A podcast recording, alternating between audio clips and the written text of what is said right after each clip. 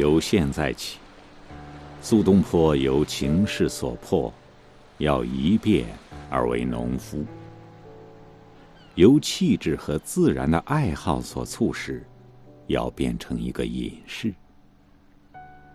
社会、文化、学问、读历史的教训、外在的本分责任，只能隐藏人的本来面目。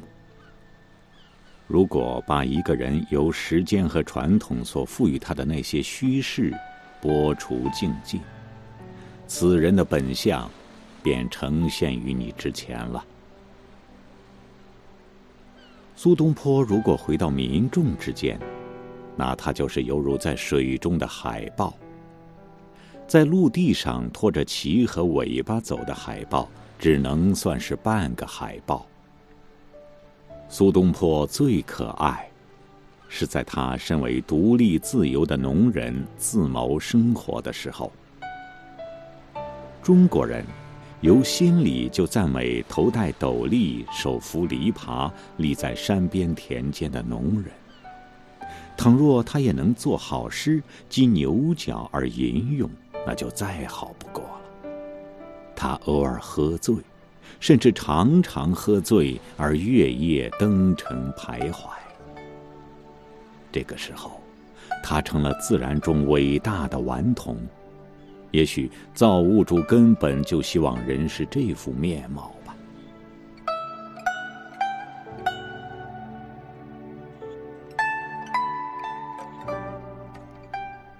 在元丰三年正月初一。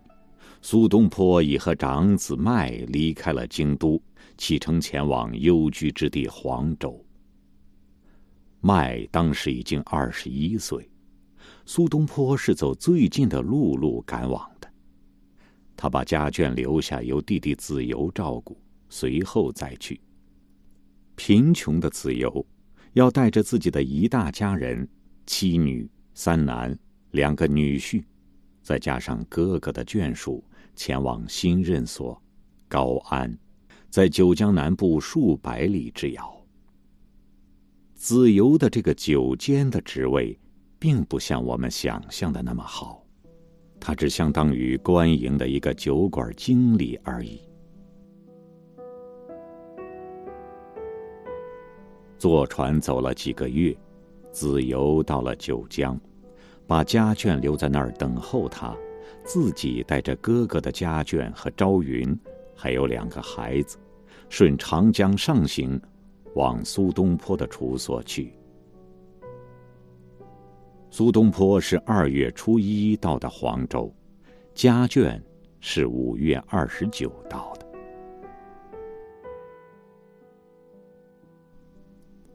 黄州是长江边上的一个穷苦小镇。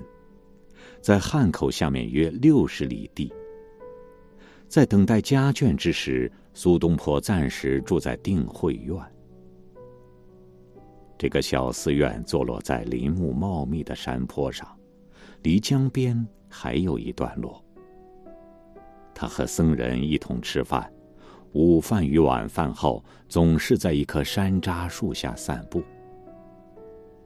关于这种情形。他写了些极其可爱的诗。不久，他的身边便有了不少的朋友。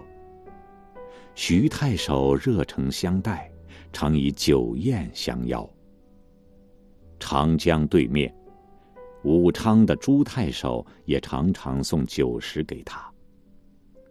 在雨天，东坡睡到很迟才起床，快进黄昏时，散步很久。在起伏不平的东山路漫游，在庙宇、私人庭院、树荫掩蔽的溪流等处，探胜寻幽。在别的日子，有时朋友来访，则一同到长江两岸的山里游玩。那一带是丘陵起伏、林木茂盛之区，乡野风光如画。南岸有梵山，耸立于湖溪交错的平原上。苏东坡幸而死里逃生，至少是个惊心动魄的经验。他从这个时候开始深思人生的意义。在六月，他写的告别弟弟的诗里，他说：“他的生命犹如爬在旋转中的磨盘上的蝼蚁，又如旋风中的羽毛。”他开始沉思自己的个性，而考虑如何才能得到心情的真正安宁。他转向了宗教，在他写的《安国四季》里，他说：“于二月至黄舍，管粗定，衣食稍给，闭门却扫，收照魂魄，退服思念。”求所以自心之方。反观从来举意动作皆不中道，非独今之所以得罪也。欲行其一，恐失其二，触类而求之，有不可生回者。于是喟然叹曰：“道不足以御气。”性不足以胜习，不除其本而云其末。今虽改之，后必复作。何归成佛僧，求一喜之？得城南精舍，曰安国寺，有茂林修竹，碑池亭榭。兼一二日。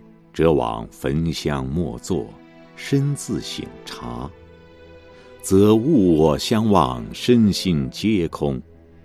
求最时所生而不可得，一念清净，染污自落，表里萧然，无所复利，思切乐之。在这篇《安国四记》里，我们可以看到苏东坡的宗教思想趋于佛教。然而，与他宗教思想相反的一股力量，就是深藏他内心的儒家思想。他的儒家思想似乎又把他拖往了另一个方向，比方说，在社会上有对抗邪恶一事。理学家朱熹批评苏东坡出狱后写的两首诗，说其中没有克己与自新之意。那两首诗如前所见，似乎还是以前老苏的本色未改。问题是，他是否有意改过向善？他是否有意要三缄其口？国事有错误，也绝不批评吗？对不太亲密的朋友。他是一个回答，对最好的朋友，他是另一个回答。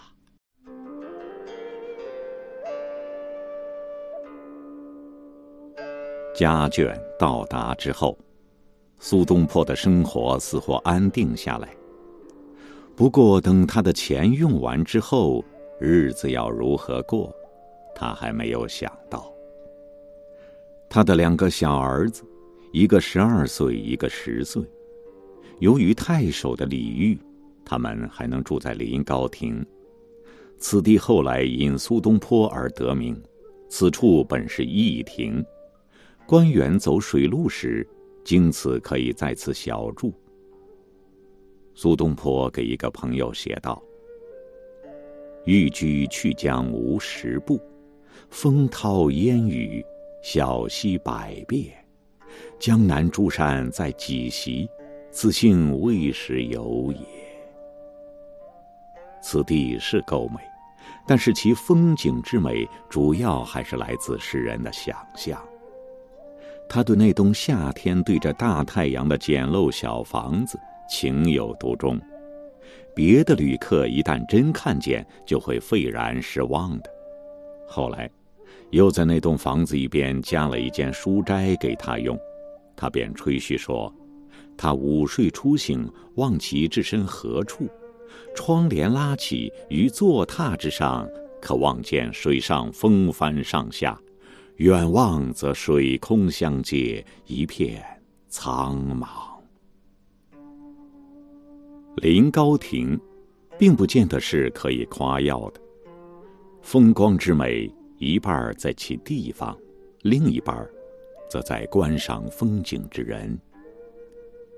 苏东坡是诗人，能见到、感到别人即便在天堂也见不到、感不到的美。他在文章当中写道：“东坡居士酒醉饭饱，倚于机上，白云左绕，清江又回，重门洞开，临峦岔入。当世时若有思而无所思，已受万物之备，惭愧，惭愧。”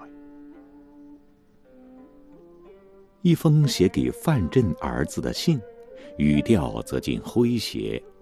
他说：“临高亭下十数步，便是大江。其半是峨眉雪水。